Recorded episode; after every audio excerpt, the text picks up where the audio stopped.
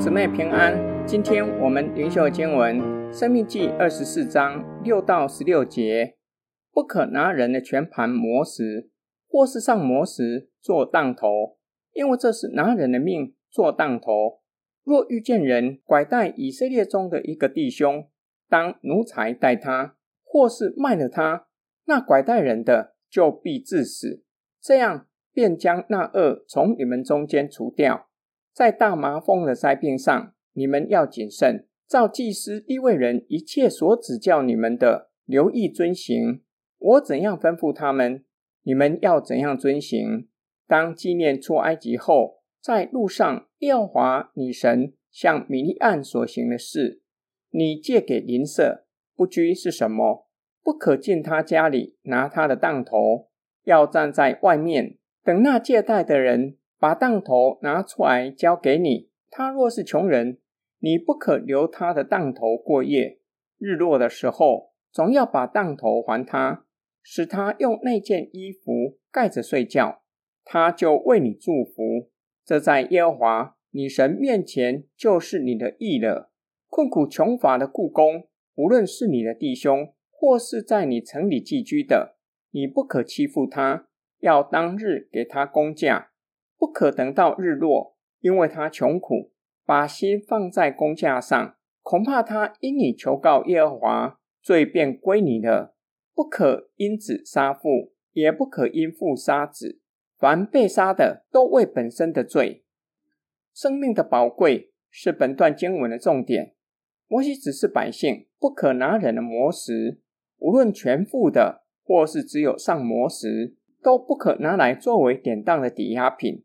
因为这是关乎人命的事，磨石是以色列家庭中用来制作粮食基本的器具，把它拿走，等同于拿全家人的生命作为抵押。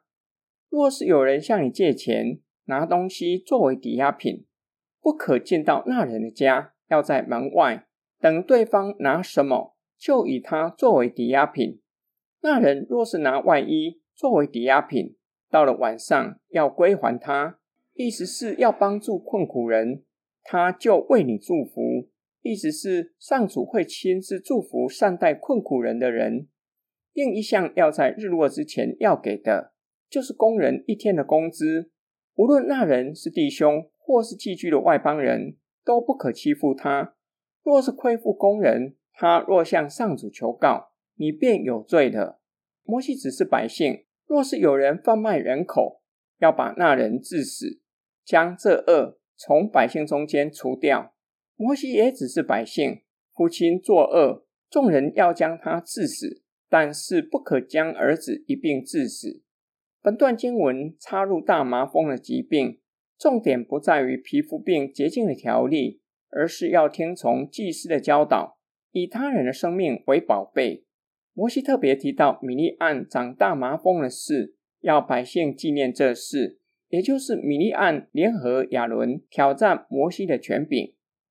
今天经文的默想跟祷告，圣经并没有教导神的子民不可向人借钱，或是不可借钱给人。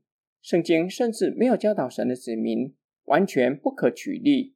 上主允许以色列人借钱给外邦人，可以向外邦人取利，但是借钱取利有不可碰触的底线，就是人的生命。包括人的尊严在内，债主不可以进到对方的家里拿走物品作为抵押品，只能够站在门外看对方拿什么，就以那项物品作为抵押品。